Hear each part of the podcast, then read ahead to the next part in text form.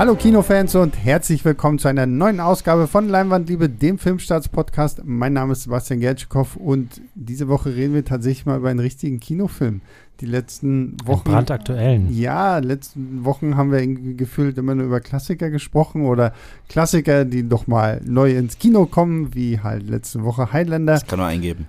Heute reden wir tatsächlich mal über einen richtigen Kinofilm. Äh, das tue ich natürlich wie immer nicht alleine. Ihr habt ihre Stimmchen jetzt schon vernommen und wir haben es ja auch letzte Woche schon angeteasert. Ähm, Julius ist wieder mit dabei. Hallo Julius. Hallo, hallo.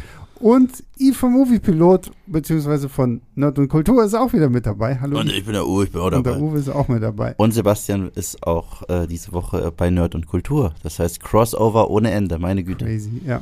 Das ist das, das, Wie bei das, Marvel. das, genau, das Multiverse äh, ist, ist real. Wir haben gestern übrigens ganz kurz mal im Auto geredet, welche Charaktere wir tatsächlich wären, wenn wir im MCU wären. Also Jetzt Sebastian wäre für mich ganz klar Captain America. Ja, natürlich. Ist er, ist er einfach. Also äußerlich, moralisch.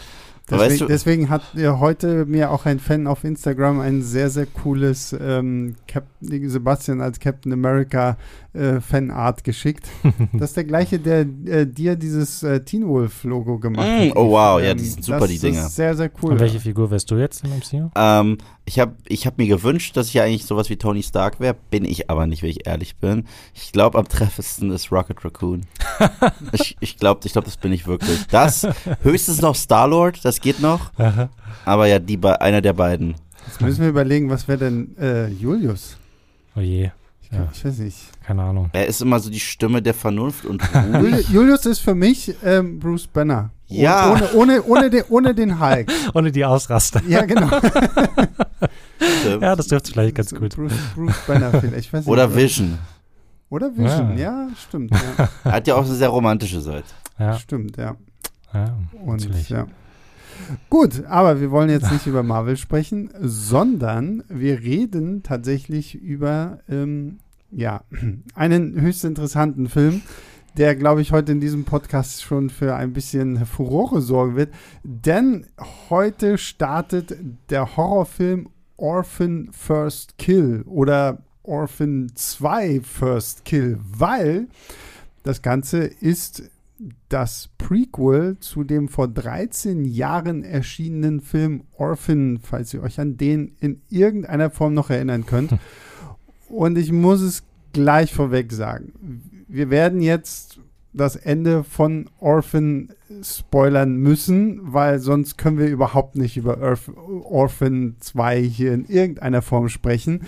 Ähm, da der Film aber 13 Jahre alt ist und zumindest ich von meiner Seite auch sagen muss, ich kann ihn euch auch nicht wirklich empfehlen. Ich fand ihn damals auch schon eher relativ langweilig.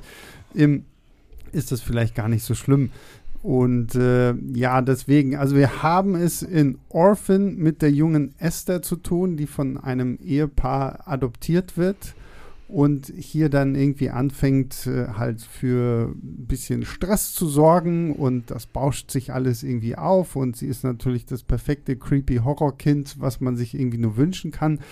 Bis am Ende rauskommt, sie leidet unter einer Hypophyseninsuffizienz. Ich habe mir das hier extra groß äh, auf meinem äh, Zettel aufgeschrieben, damit ich das auch aussprechen kann. Das ist übrigens Und- so lustig. Ich habe diesen Zettel, wir haben doch davor äh, einen Call gehabt, wo wir Bildschirme geteilt hatten. Ja. Und ich habe ganz kurz das von dir gesehen. Und ich dachte, das ist irgendwas, was mit deinem Rechner nicht stimmt.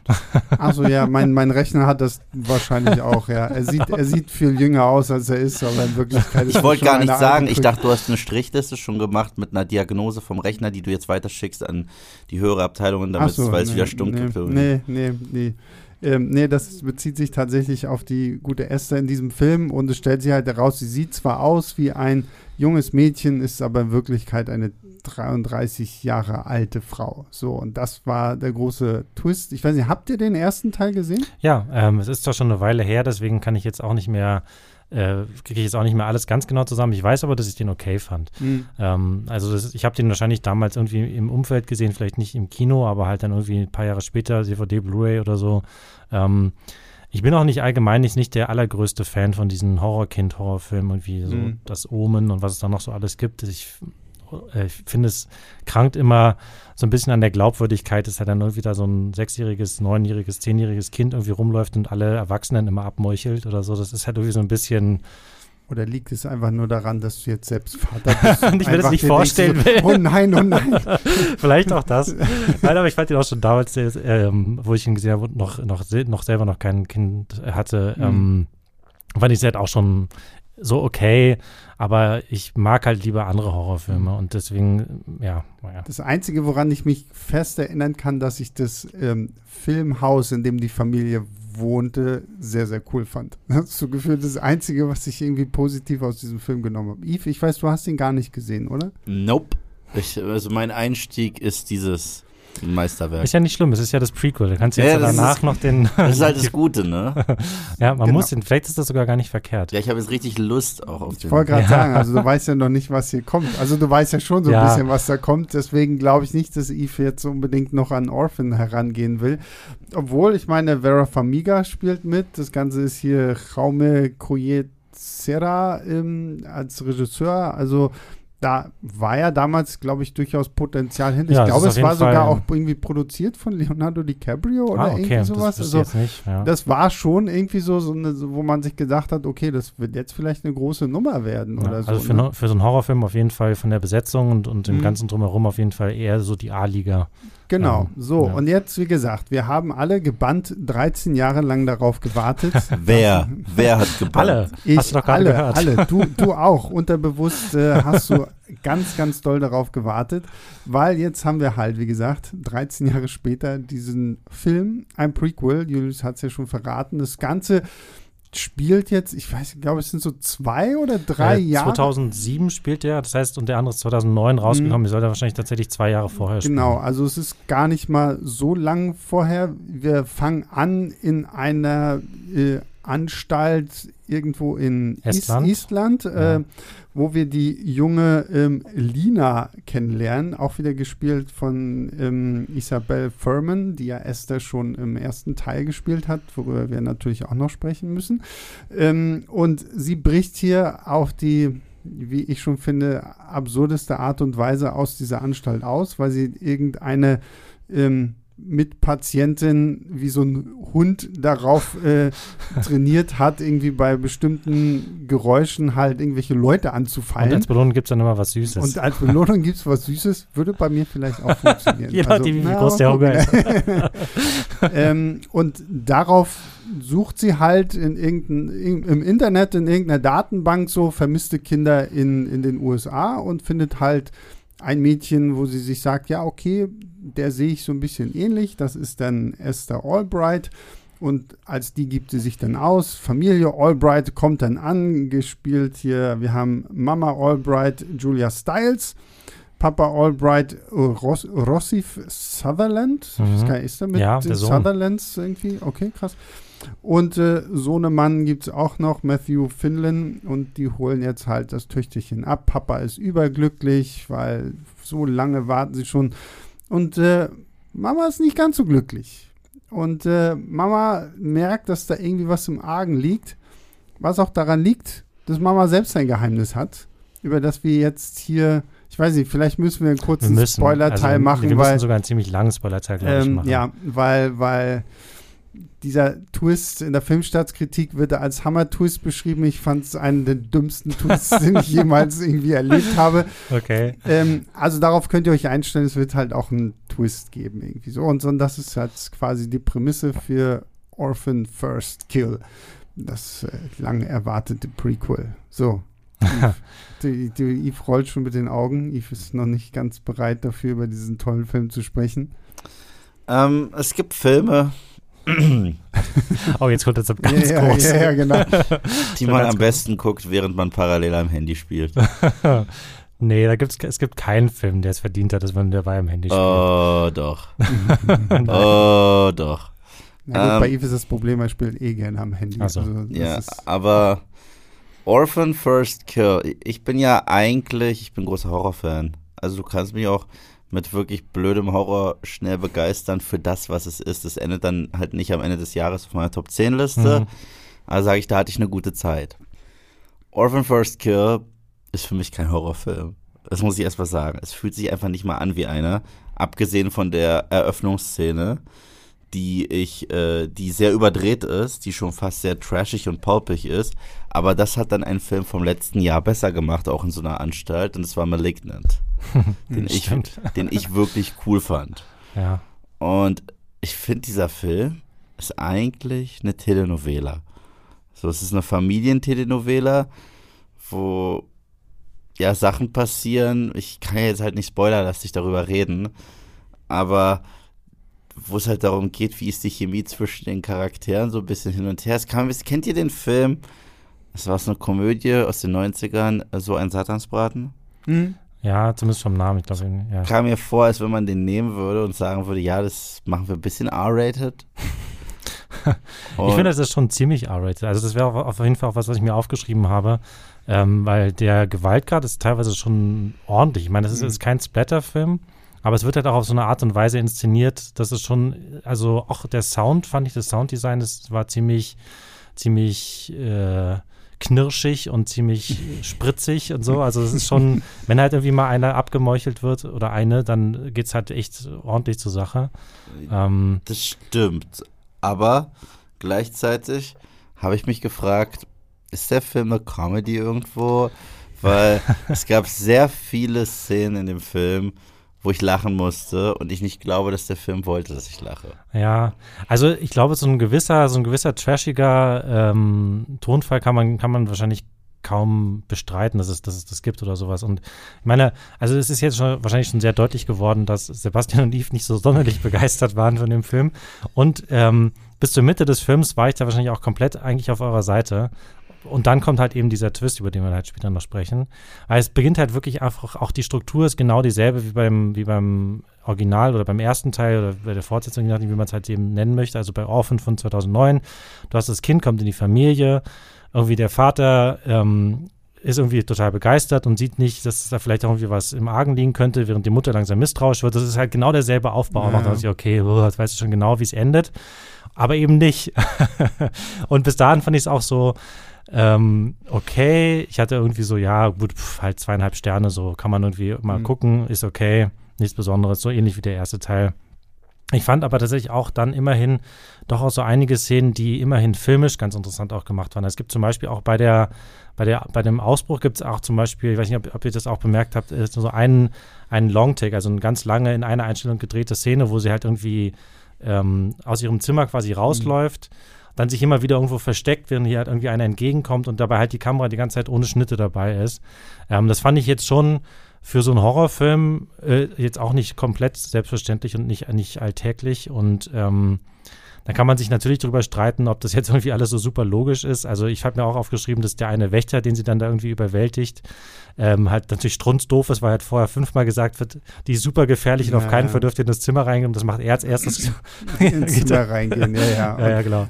Aber ich, ich weiß halt auch nicht so, weil für ein Prequel war mir dieser Film halt, wie du schon meintest, halt zu sehr einfach der erste Teil nur dadurch, dass sie ja jetzt nicht mehr diesen krassen Twist wie im ersten Teil mhm. bringen konnten, weil wir natürlich von Anfang an wissen und uns von Anfang an gesagt wird, ja, okay, die sieht zwar klein und niedlich und brav aus, ist aber 33 ja. oder, oder jetzt ja dann 30 oder 31, ähm, dass, dass man das halt irgendwie nicht mehr irgendwie so nutzen konnte. Und ich fand es schade, dass damit irgendwie nicht mehr gespielt wurde, zu sagen, so, ich meine, klar, ab und zu, ich meine, was, was hier Isabel Furman, finde ich, ganz gut macht, so als einziges große, als eine der wenigen Sachen, die ich positiv an diesem Film erwähnen kann, ist, wie gut sie es schafft, hin und her zu switchen.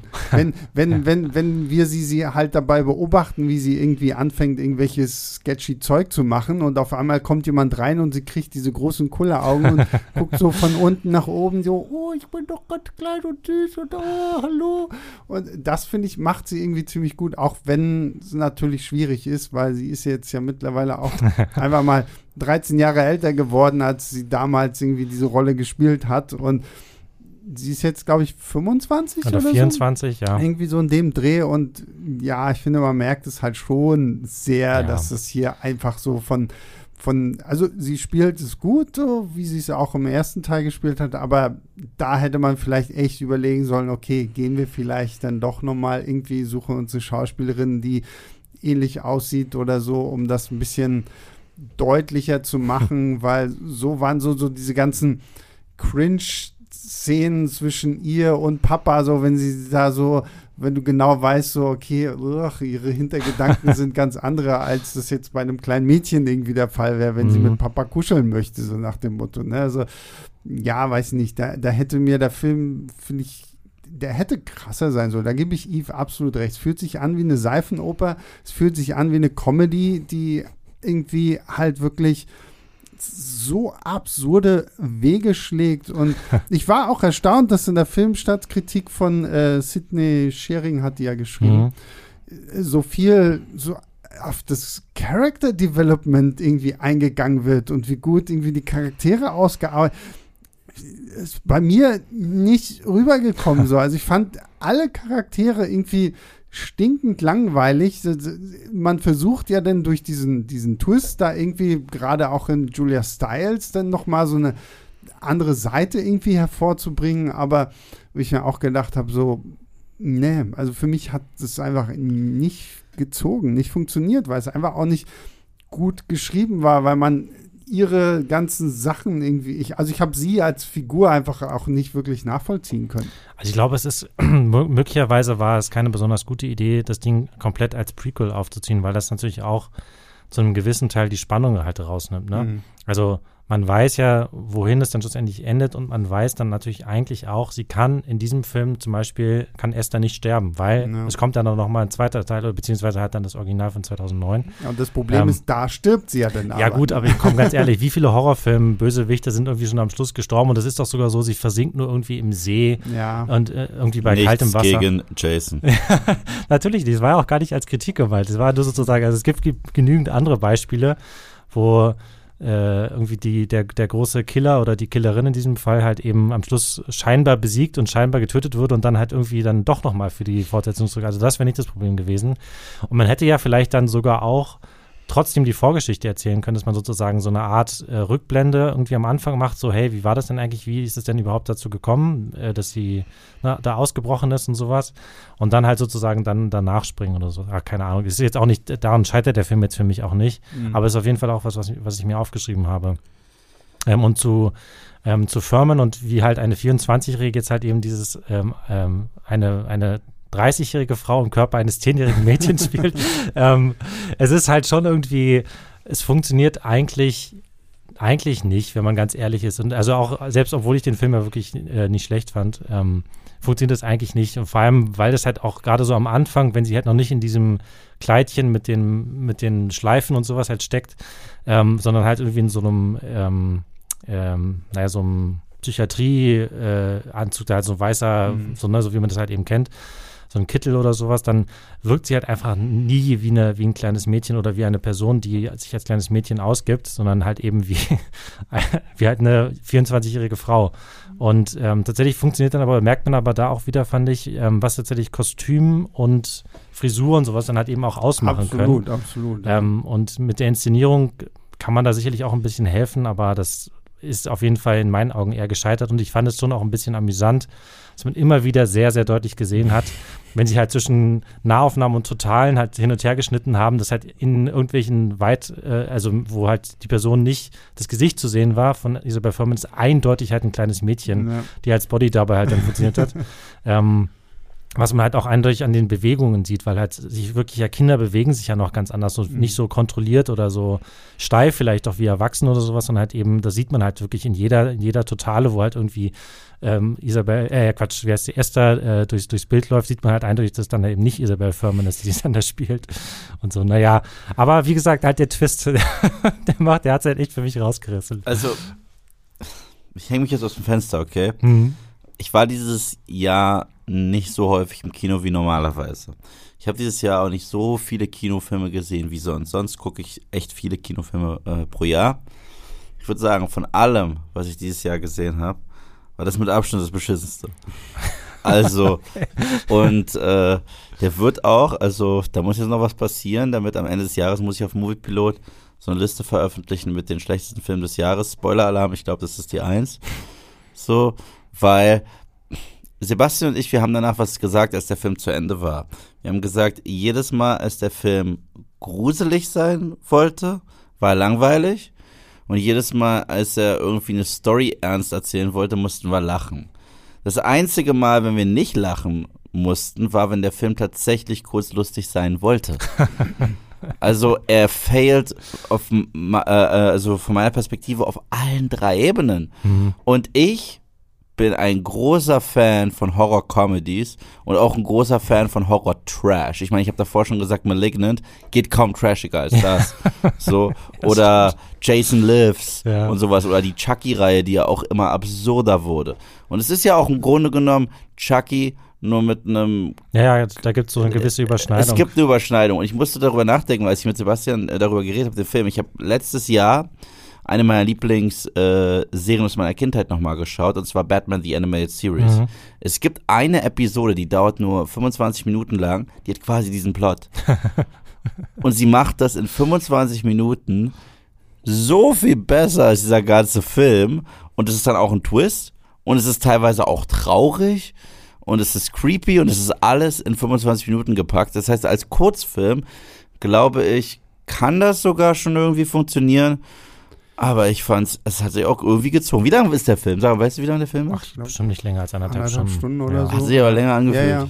Ich frage mich auch die ganze Zeit, ob man mit diesem Film, vielleicht hätte man anders verfahren sollen, weil es gibt ja noch die Figur des Inspektors, mhm. der, der, gespielt von äh, Hiro Kanagawa, ähm, den wir ja auch irgendwie noch mit drin haben, der das ja damals irgendwie diesen ganzen Fall Esther irgendwie auch betreut hat und jetzt dann natürlich ab und zu dann irgendwie auch mal eine Rolle spielt.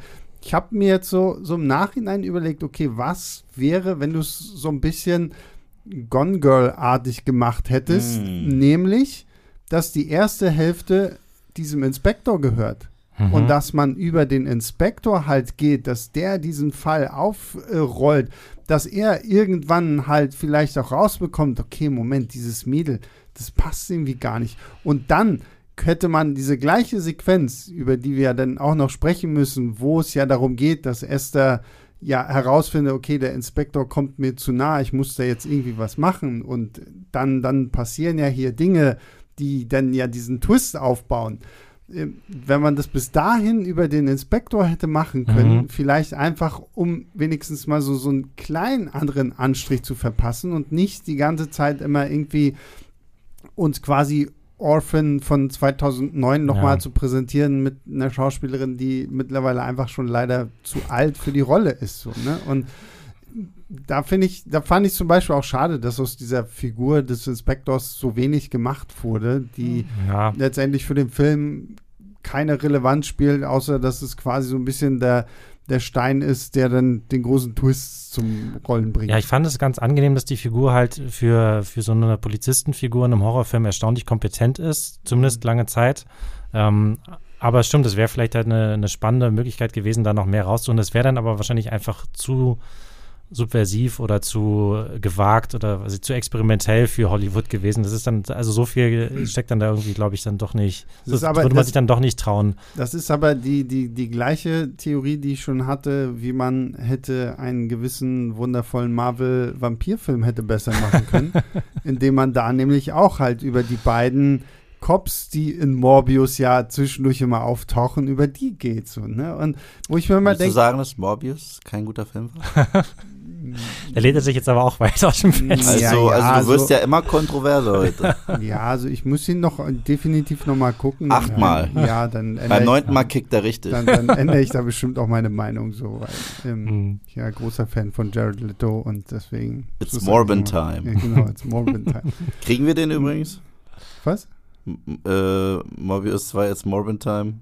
Ich glaube nicht, dass, ihr, dass wir Morbius noch jemals zu Gesicht bekommen. Doch, in, in 13 Jahren bekommen wir dann Morbius First Kill und das ist dann das, das, das, das aber, Jet, aber Jet Leto altert ja wirklich nicht. Ja, das stimmt. Ja, gut, Immerhin. Den Vorteil hat das, ja. Ja, deswegen, also ich finde es bei, bei Orphan First Kill einfach schade so, dass man aus dieser Story nichts mehr gemacht hat und da hilft mir leider auch dieser Plot-Twist nichts, weil, wie gesagt, als, als der dann kam, also ich, dieser Film hat sich für mich eh schon sehr gezogen. Ich, wir haben den mit Yves zusammengeguckt und wir waren schon so nach gefühlt 15 Minuten. Da war ja noch nicht mal diese Intro-Sequenz mit ihrem Ausbruch aus dieser Anstalt da irgendwie vorbei. Und ich schon dachte, ach komm schon, ey. Alle Leute in dem Film sind gefühlt auch irgendwie zu dumm. Wir haben ja schon über diesen Wärter da gesprochen und die Tatsache, dass sie da irgendwie ihre Mitinsassin da hier, komm, komm, fass, fass, hast du, fass und äh, dann kriegst du noch ein Leckerli. So, das war schon alles irgendwie sehr Banane. Und dann irgendwie, dieser Film kam für mich einfach nicht in die Gänge. Und dann halt dieser Twist, wo ich mir echt gedacht habe, okay, wow.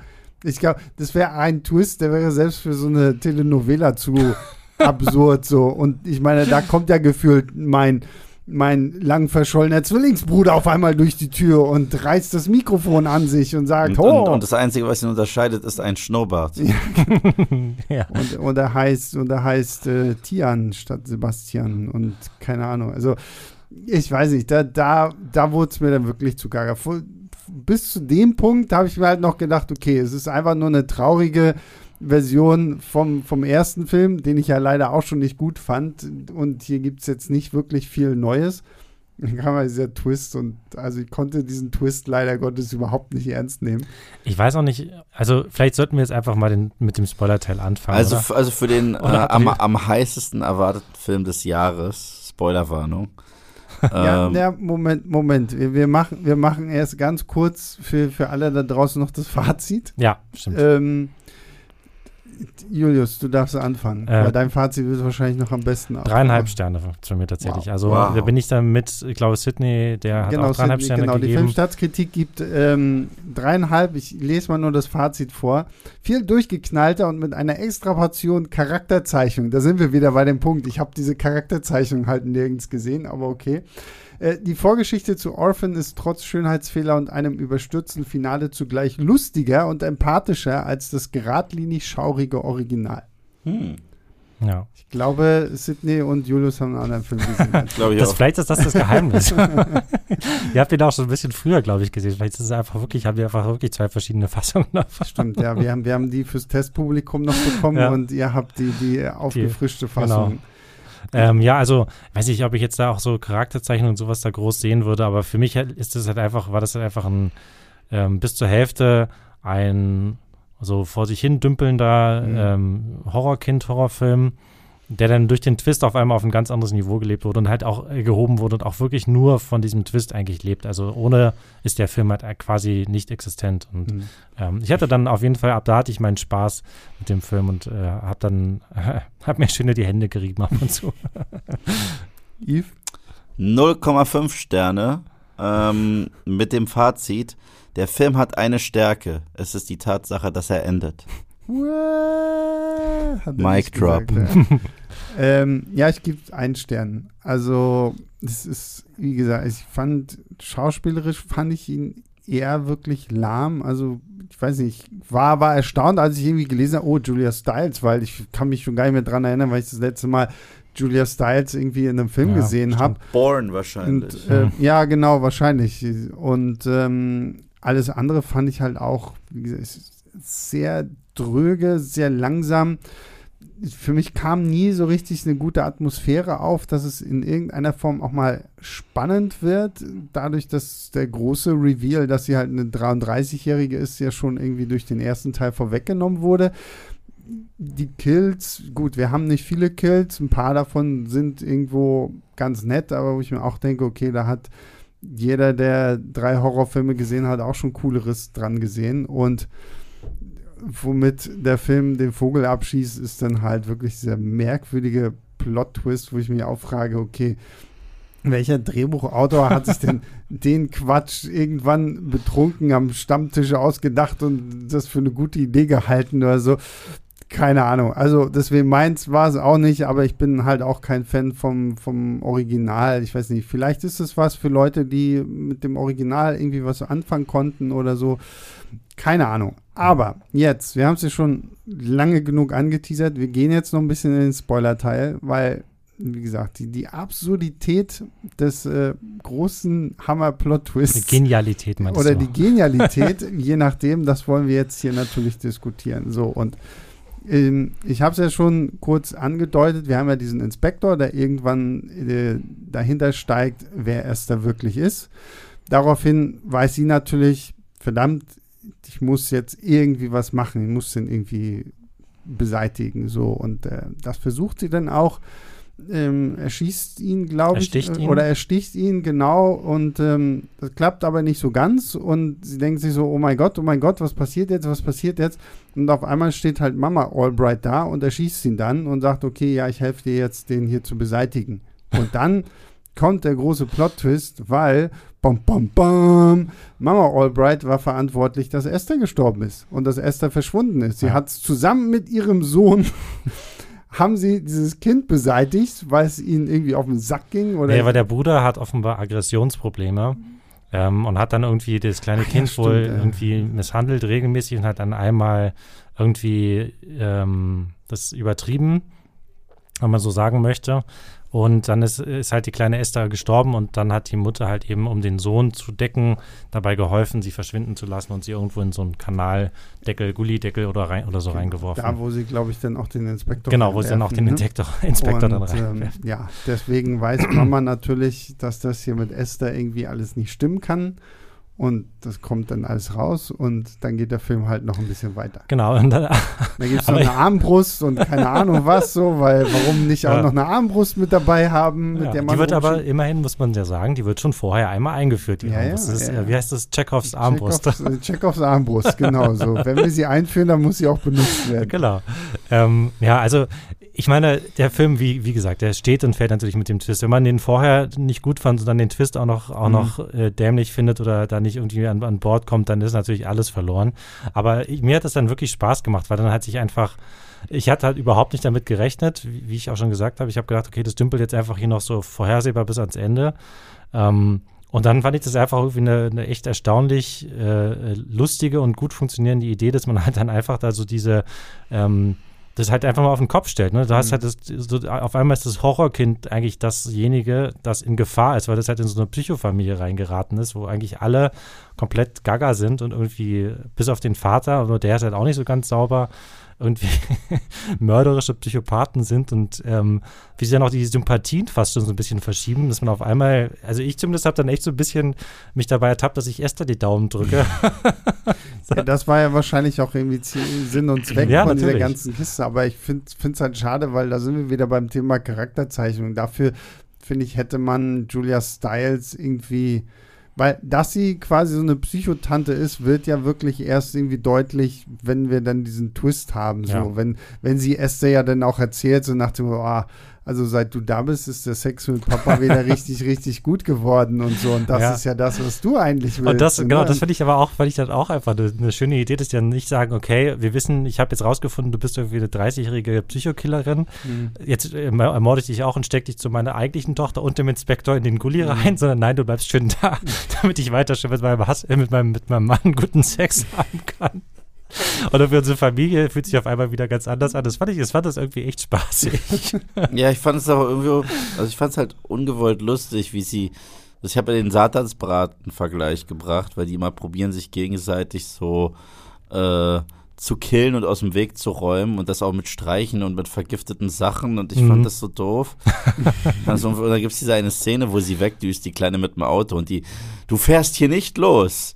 Ich, äh, so nach dem Motto, wie diese Mama, ich, ich, ich äh, werde jetzt meinen Fuß nach unten hauen und sagen, du fährst, und dann fährt die da allein los und freut sich, hat noch lustige Musik an. Dann wird sie aber rechts. Maniac. Ja, genau. genau. Dann hält man sie auch noch. Das äh, mit Absicht ist das Lied, glaube ich nicht. Nee. Ah, nee. so, so Ich- viel, meinst du? Dann muss sie auch noch rechts ranfahren.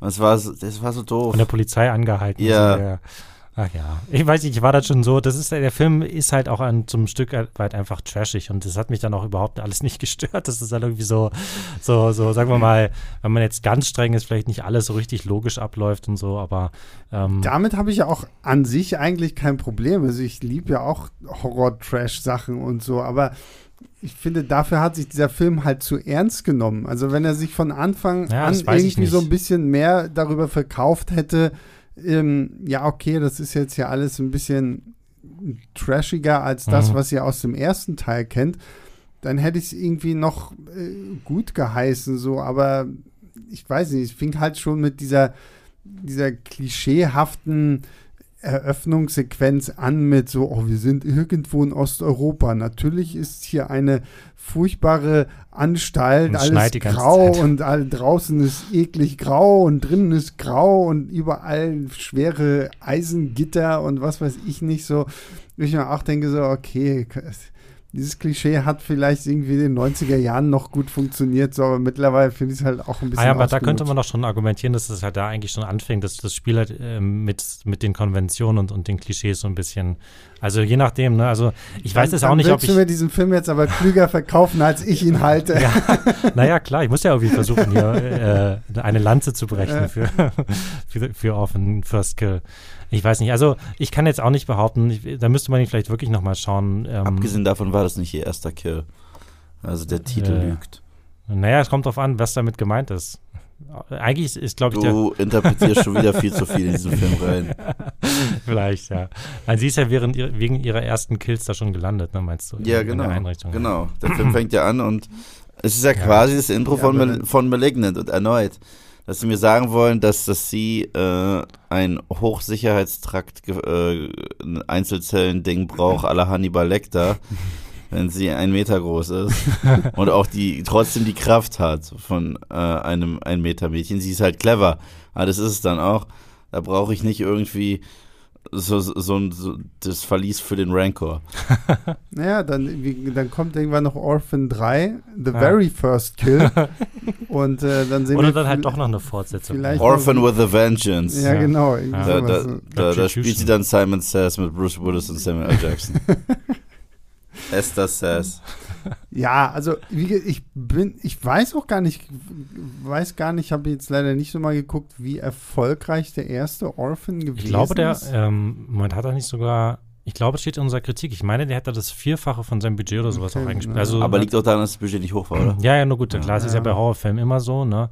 Selbst bei solchen verhältnismäßig großen, aber ähm, auf jeden Fall so, eine, so ein Erfolg, der groß genug war, dass man halt heute, ne, also Mhm. heute wäre es halt so ein Blumhaus-Horrorfilm, der dann auch Ja. eine Fortsetzung bekommen Aber ich würde. bin halt echt erstaunt, es hieß irgendwie hier Orphan First. Ich so, der, Film von 2009? So, so, so.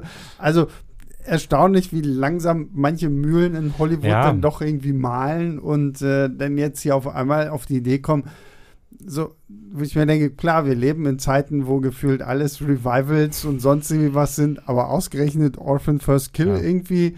Es hat halt 13 Jahre gedauert, bis jemand diesen, diesen genialen Twist sich ausgedacht hat. Stimmt, ja. Das, da, daran Ja. wird es natürlich liegen. Ja, Sie dann ist- irgendwann ist der, ich weiß nicht, ich, hab, ich glaube, es ist nicht derselbe Drehbuchautor wie beim ersten Teil. Ähm, aber jedenfalls der, wie auch immer er heißt, ist dann wahrscheinlich irgendwann schweißgebadet nachts. Oh, jetzt habe ich So machen Ja, wir das. gut. Ich weiß auch nicht, ich habe ja hier als Regisseur William Brent Bell, der The Boy 1 und 2 irgendwie Ja. gemacht hat. Das, ich, also zumindest scheint er sich ja mit, mit Horrorkindern auszukennen. Siehst du mal, genau, das wollte ich vorhin schon gesagt haben, wo, äh, wo, was hattest du? Ach, äh, Chucky, genau. Horror, Kind-Horror und Horror-Puppenhorror. Das ist auch, sind, äh, haben ja wirklich so eine gewisse Überschneidung, ne? Mhm. Und tatsächlich auch für mich halt so ähnliche Glaubwürdigkeitsprobleme, ähm, weil halt so eine kleine Puppe ist halt natürlich noch weniger bedrohlich eigentlich als so ein, äh, als ein kleines Mädchen oder ein kleiner Junge, der irgendwie rumläuft und alle, alle ermordet. Ähm, Na, aber Chucky ist ja zumindest übernatürlich, weißt Ja, du? ja. Und, und, und, und, und es gibt immer ein anderes Element. Sie ist ja nicht Ja. übernatürlich. Du kannst ja eigentlich in den Kopf schießen, dann war's das. Du, du, Chucky hat, hat man schon verbrannt, zersäbelt, zersonst was, aber der kommt zurück durch Voodoo-Magie. ja, Aber hast du The Boy gesehen? habe ich gesehen. Ich finde The Boy besser als Orphan. Äh, ich, darauf wollte ich nämlich auch hinaus. Da gibt es auch nämlich einen ziemlichen Twist, den werden wir jetzt, müssen wir Ja, jetzt hier ja. nicht spoilern. Aber das ist auf jeden Fall auch schon was, wo man eigentlich, wenn man so zurückblickt, könnte man auch schon sagen, okay, gut, da haben sie den passenden Regisseur irgendwie echt gefunden dafür, weil der hatte halt bei The Boy auch schon echt gezeigt, dass er da sowas. Ich meine, ob, das kann man auch drüber streiten, ob der Twist jetzt so super. Ich, ha- also ich logisch muss dazu sagen, ich habe The Boy nicht gesehen. The Boy ist also, der mit äh, Lauren Cohen. Ja, ja, ich weiß, ich weiß. Mhm. Es, es sind nicht irgendwie mit dieser komischen. Genau. Genau, also Puppe sie wird angeheuert, um zu babysitten, angeblich für das Kind von so einem Pärchen, Und dann stellt sie aber raus. aber es ist eine Puppe. Ja, Ja. genau. Und ja. äh, sie nimmt den Job halt trotzdem an, weil Geld. Braucht Mhm. Geld. Und dann sitzt die Puppe manchmal woanders und dann passieren Genau. merkwürdige Sachen. Und mehr will ich dir nicht verraten, weil der Mhm. Film hat auch einen Twist. Aber ist es dann wenigstens ein guter Twist? Ja, also ich Also schon, der Twist äh, in ähm, The Boy, verglichen mit diesem Twist, ja, Ja, okay, gut. ist das The Usual Suspect. Okay, okay. Okay, Ja. aber äh, ja, Aber ich es ist auch ein guter Film, einfach. äh, der ist Ja. okay. ich fand Ja. den, Also- fand, also ich fand den auch erstaunlich, erstaunlich gut dafür. Ähm, Also, so, Also, äh, also gut ist ein starkes Wort. Ja. Ich, ich, ich, ich fand den okay. Also den kann man definitiv gucken. Ja. Der ist jetzt nicht scheiße.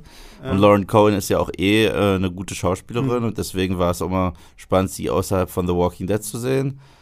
Aber ja, der Twist war halt nett. Also Mhm. der, der hat, der hat so ein nettes Ende und den kann man sich angucken. Ich muss, ich, werd, ich spreche jetzt aber auch keine krasse Empfehlung aus. Ja, So. okay. Nee, es ist, ist schon. Ja, keine Ahnung. Vielleicht gucke ich mir das mal an in der Hoffnung, weiß ich nicht, was Besseres zu bekommen als Orphan First Kill. So, aber. Das kriegst du. aber, aber das kriegst du auch bei Berlin Tag und Nacht. naja. Ja, so na weit ja, würde ich jetzt ja, nicht gehen. Ich weiß nicht, Ole ohne Kohle, der sich auf Mallorca probieren will, ist spannend. Na, wenn du das Kommt sagst. drauf an, wie das, da, da kommen dann wieder so die persönlichen Geschmäcker halt Ja. durch. So, ne? Ich weiß nicht, ob mich Ole ohne Kohle jetzt brennend interessieren würde. Ähm, Kulturbanause. aber, ne? aber ja, also ich weiß auch nicht. Ich finde es auch tatsächlich so, dieses Jahr, ähm, so was, was so, so Horrorfilme angeht, ähm, Yves und ich haben jetzt einen gesehen, über den wir jetzt noch nicht sprechen dürfen, der aber tatsächlich, äh, glaube ich, so mein denn? Horror-Light, Horror-Highlight irgendwie im Augenblick war. Ich überlege gerade so was. Scream dieses 5. Jahr Ja. Scream 5 Den war fand auf ich jeden richtig Fall super. wirklich äh, spaßig Es so gab für doch die noch Reihe. irgendwas anderes auch. Oh, ich habe diesen von Alex Garland, den neuen gesehen, Man. Mhm.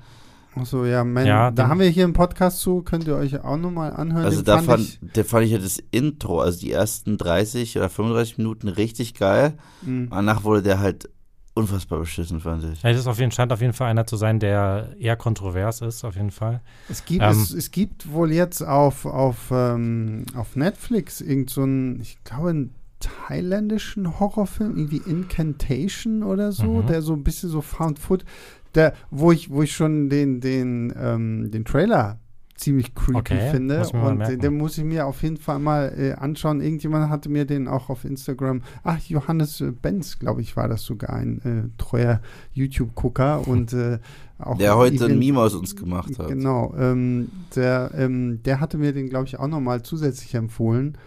Ähm, aber ja, weiß nicht, ansonsten Also kann ich, ich mich glaube, es gibt noch, es gibt noch den, den Hellraiser, äh, den neuen dieses Jahr von ähm, Ah, kommt der auch dieses Jahr? Ich glaube ja. Ich, ich weiß nicht, man weiß noch nicht so richtig, wie der zu uns kommt. In den USA startet er bei Hulu, was ja auch so ein Streamingdienst ist, den es bei uns nicht ja, gibt. da, da, ja, aber Wahrscheinlich Hulu ist Disney ja Plus. meist dann Disney Ja. Plus bei uns. ne? Ähm, Und der ist von, von David Bruckner, der ja auch einer von diesen aufstrebenden ich, ich mochte ist. sein The Ritual auf Netflix. Da das ziemlich geiler. Und der hat auch den, wer ist das, äh, Haus, irgendwas mit Haus See, Haus am, ist, hat, ist der nicht auch von ihm?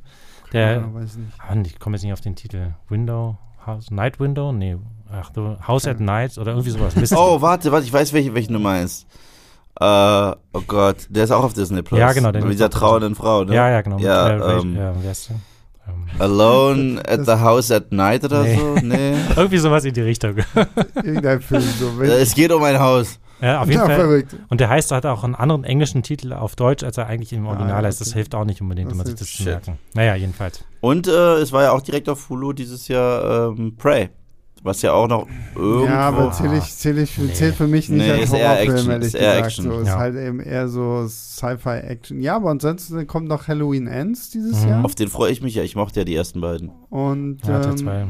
dann, ich weiß nicht, also es war irgendwie 2022, Ja. war nicht Moment, so war nicht, war nicht X-On auch noch dieses Jahr? Ähm, der, Stimmt, ja. Ex, ja. Und dann gibt's noch, äh, kommt ja Bodies, Bodies, Bodies noch, der so, Stimmt, auch so ein ja. bisschen in diese Richtung so Slasher. Slasher, irgendwie. ja genau, der ist aber auch mehr so Slasher. Ähm, Mhm. Kommt nicht noch Winnie Pooh? Der stimmt, kommt auch dieser noch. Winnie Pooh Blood and kommt Honey. Honey. sorry, sorry, ich, ich, ich finde die Idee geil. Und, und ich meine, gut, wir kriegen ja auch noch Body Horror mit äh, David Cronenbergs Crimes Ja. of the Future. Stimmt. Der kommt, glaube ich, im im Oktober oder Ja, so. dieses Das Ja. ist der, wo irgendwie alle gekotzt haben, als sie den gesehen Naja, haben? angeblich. Nee. Und dann war es alles nur, Ja. war es hauptsächlich Wind. Ach, aber das ist doch immer so, Ja, ey. ja. So, oh, wir sind da und Ich würde nie vergessen, ich würde nie vergessen, als alle gesagt haben, Paranormal Activity ist der gruseligste Film aller Zeiten und das Marketing war auch so, äh, frag bei deinem Kino nach, dass sie ihn zeigen und du, du wirst nie wieder schlafen können. Und jetzt kommt's, den ganzen Film verpennt. ich saß drin und äh, es ist halt nichts passiert. Irgendwie Ja, sch- 40 Minuten lang, oh, eine Bettdecke gemacht, wusch. Und ich bin eingeschlafen und die einzig interessante Szene sind in den letzten 30 Sekunden. Ja, ja, genau. So, ich so, oh, das ist aber nett. Ja, aber es ist doch leider so häufig bei diesen Found-Footage-Horrorfilmen. Aber Blair Witch so. fand ich damals stark, als er neu war. Der, der Originale, erste. Ja, aber den lockt heutzutage auch niemanden mehr hinter. Naja, also also sind leider also gleiche ich- Baum. Ich bin, ich bin halt auch, also ich habe zwar damals diesen Hype mitbekommen um Blair Witch, bin, aber habe den Film halt gefühlt dann zehn Jahre danach erst irgendwie gesehen so und ich fand den halt auch so, ich dachte, okay, ja, die letzten fünf Minuten sind halt irgendwie krass, ansonsten gucke ich halt Leuten dabei zu, wie sie irgendwie durch, durch den Wald Ja. rennen und Und dann mal den mit der Kamera Den rumwackeln. einzigen, den ich so in der Richtung tatsächlich interessant fand, war dieser spanische Rack. Ja, der ist fantastisch. Den habe ich bis heute nicht gesehen. Ja. Der ist Der soll aber echt- geil sein. Der ist echt cool. Da fand ich sogar auch den, den, den zweiten Teil noch sehr, sehr Mhm. spannend, weil der, Mhm. der zweite Teil spielt in der gleichen Nacht wie der erste Teil, Nur andere Kamera. ist aber aus der Perspektive von so einem Squad, äh, SWAT, Genau. SWAT-Team, die da reingejagt werden. Der dritte ist dann total absurd. So, ist das mit der mit der Hochzeit? der Genau, dritte? der ja. dritte spielt halt irgendwie dr- drei Kilometer entfernt bei irgendeiner Hochzeit und äh, da aber passiert- Zombie, ne? Ja, Zombies, ja. Ja, ja, so, so komische Äh, Viecher. Ne, so, ähm, wer ist das? Tollwut. Tollwut Ja, ist, ja, glaube ich, hier. Aber es genau. ist Zombies. Und, äh, und der vierte Teil geht ja dann wieder zurück zur Hauptfigur aus dem ersten Teil und das spielt aber irgendwie auf einem Schiff. Ja, genau, das hätte ich jetzt so. auch noch abgespeichert, aber Und ähm, ich keine ich weiß nicht, aber nichtsdestotrotz, also wenn man auch darauf vorbereitet ist, dass man so mittendrin auf einmal so einen krassen Genrewechsel hat, weil es ja dann teilweise auch wirklich mehr wie so eine Comedy auch irgendwie ist, so ähm, Da war der Aber- geil, den du mir geschenkt hast letztes Jahr. Wie hieß der? Dieser, äh, Perfect Cut oder so? One Shot? Ach so, äh, One Cut for the Dead. Off- Off the Dead. Die, oder Off the Dead. Ja. Dieser ist ein Japanische, japanischer mhm. Film? Ja, ja, der ist japanische. Zombie-Film. Der der ist crazy. 45 Minuten One-Take hat, dann gibt es den krassen Cut und ähm, Dann wird's spannend. dann wird es äh, So ein bisschen sehr wie bei- interessant. Ein bisschen wie bei Orphan First Kill. Ah, ja, damit, genau so. haben, damit haben wir den Bogen wieder geschlossen Ja. zu Orphan First Kill, weil wir über Filme reden mit krassen Plot-Twists. ja. Ja, Ähm. wir wissen es ja alle. Also Fight Club, The Usual Suspects, Orphan First Kill. Definitiv. Ja. Kann man so in eine Reihe stellen, glaube ich. Ja. Ähm, eine Sache wollte ich auf jeden Fall noch sagen, ähm, weil ich tatsächlich nämlich, musste ich gerade denken, weil du die letzten fünf Minuten gesagt hast, ähm, die letzten fünf Minuten von Orphan First Kill fand ich dann auch wieder ziemlich blöd.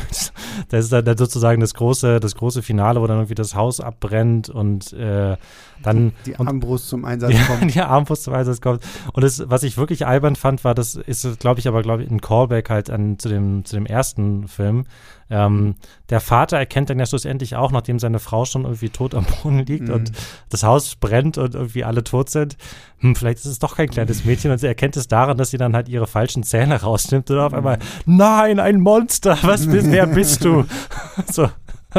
Als könnte es sich auch eine unschuldige Erklärung dafür geben, dass ein kleines Mädchen vielleicht irgendwie eine Zahnprothese hat Ja, oder von denen, sowas. die irgendwo in irgendwelchen Waisenheimen oder so aufgewachsen ist oder sowas. Also, Das- ja, ja. Naja. Ja, gut. Das, Aber das, das, ich glaube, diese Szene aber- mit dem, aber mit die dem ist Gebiss wichtig- rausnehmen, das die- gab es halt im ersten Teil auch schon, Mhm. deswegen halt Die irgendwie. ist wichtig, weil er nennt sie Monster und dann ist sie im nächsten Film ein Monster. Ja. Verstehst du? Das Das, ist die- die Charakterzeichnung, ja, von der ich ihr alle geredet habt. Das ist die Charakterzeichnung, von der ihr alle geredet habt. Ja. Vielleicht, vielleicht, vielleicht, vielleicht ist das ist sie genau das. Ja. Weil es immer sehr gut, wenn man einem das sagt. Das wäre auch voll gut gewesen bei Freddy Krüger, wenn man ihm sagen würde, oh mein Gott, du bist ein Albtraumkiller. Dann sagt er, die Welt sieht mich so. Also werde ich auch so. Ja. Schöne Schlussworte. damit, ja, ich glaube, damit haben wir über Orphan First Kill alles gesagt, was es zu sagen Ich gibt. glaube, ja.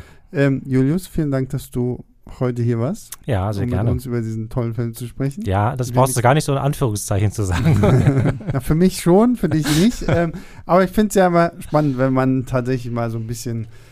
Das war ja damals, wir hatten ja auch den, den Podcast zu Cats und Mhm. ich weiß gar nicht mehr, wer, und da war halt auch, ich weiß gar nicht mehr, wer ähm, Ja. unser Gast, Mhm. ich glaube, es war jemand vom Moviepilot, der zumindest äh, versucht hat, uns den Film ein bisschen schmackhaft zu reden. Ähm, aber ja, gut, aber ich meine, manchmal funktioniert es. Julius ist heute leider nicht so ganz geglückt. Doch. Aber vielleicht beim Das nächsten- überlassen wir unserem genau, Publikum. Genau. ähm, ja, Yves, vielen lieben Dank, dass du heute wieder hier warst. Danke, dass ich da sein durfte. Du hast mich zur echten Perle eingeladen. Ja, ne? ja, komm, ich meine, du durftest jetzt schon über Highlander sprechen.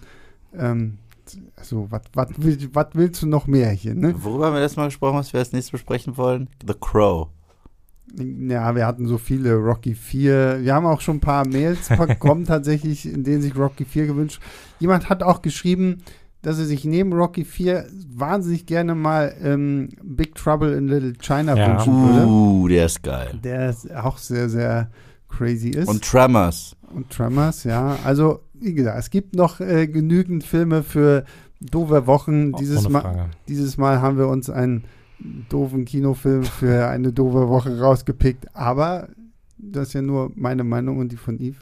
Ja. Weil, wie gesagt, Julius gibt dreieinhalb Sterne. Ich, wie gesagt, ich glaube, wenn, wenn ihr den ersten Orphan mochtet, ist vielleicht auch das hier irgendwo.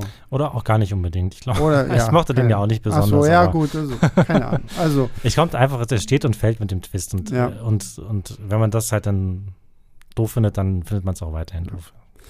So, und äh, unser größter Dank geht natürlich raus an alle, die Woche für Woche einschalten, zuhören, mit uns einschlafen, dabei einschlafen, was wir hier so reden. Ich finde es immer wieder toll, wenn Leute erzählen, dass sie uns zum Einschlafen benutzen. Und ja, dass unsere Stimmen so äh, einschläfernd sind, Ja. das hört man gerne. Nein, das ist ja nie so gemeint. Meine Güte, das ist dann wieder ein Kompliment kaputt machen hier. Ähm, und ja, wir hören uns nächste Woche wieder. Dann reden wir mal wieder über einen Film, der schon mal in den Kinos war, der einer der erfolgreichsten, beziehungsweise der erfolgreichste Film gewesen ist, bevor dann kurz die Avengers nochmal re-released wurden, bevor dann Avatar nochmal re-released wurde und weil dieses Jahr Avatar 2 ja in die Kinos kommt, wird Avatar einfach nochmal re-re-re-released und ähm, deswegen Wird deswegen wir auch No Way Home jetzt re-released? wahrscheinlich, damit keine Ahnung, damit sie damit auch nochmal ein bisschen Kohle mit reinbringen können. Ich weiß es nicht. Und damit sie genug reinkommen, dass sie Sachen rechtfertigen können wie She-Hulk. Keine Ahnung, wer weiß, vielleicht. Ähm, darüber reden wir nächste Woche. Dann haben wir sogar einen sehr, sehr coolen Special Gast, den ich hier noch nicht spoilern möchte. Aber ähm, ja, deswegen, also nächste Woche reden wir über blaue Wesen, die nicht die Schlümpfe sind. Und äh, ich bin schon sehr gespannt darauf, weil ich muss den Film dann jetzt tatsächlich am Wochenende auch nochmal gucken, weil es halt Ewigkeiten Ja, her bei ist mir so auch. bei mir, dass ich das letzte Mal irgendwie Avatar gesehen habe. Dazu muss ich mich ja dann auch noch an mein, meinen Schrank bemühen, weil Disney Plus hat diesen Film ja in weiser Voraussicht, dass sie den Film in die Kinos bringen, einfach nochmal von Disney Plus genommen. Wirklich? Ja, naja. Das ist ja assi. das ist wirklich assi. ja. Ja, einfach um zu sagen, ach, ihr wollt den Film nochmal gucken? Ja, hier, kommt im Na, Kino. na, na, you don't. ja, genau. ähm, ja, deswegen ähm, wird der auf jeden Fall nochmal geguckt. Ich bin gespannt, äh, wie er jetzt so, weil ich glaube, bei mir sind jetzt ja auch ein paar Jährchen vergangen, dass ich ihn das letzte Ja. Mal gesehen habe. Und ja, das hört ihr also nächste Woche. Ach so, ja, Lob, Kritik, Anmerkungen. Wenn ihr irgendwas habt, schreibt an leinwandliebertfilmstarts.de. Und ja, dann sehen wir uns. Nee, wir sehen uns nicht, aber wir hören uns nächste Woche wieder. Bis dann, macht's gut. Ciao, ciao.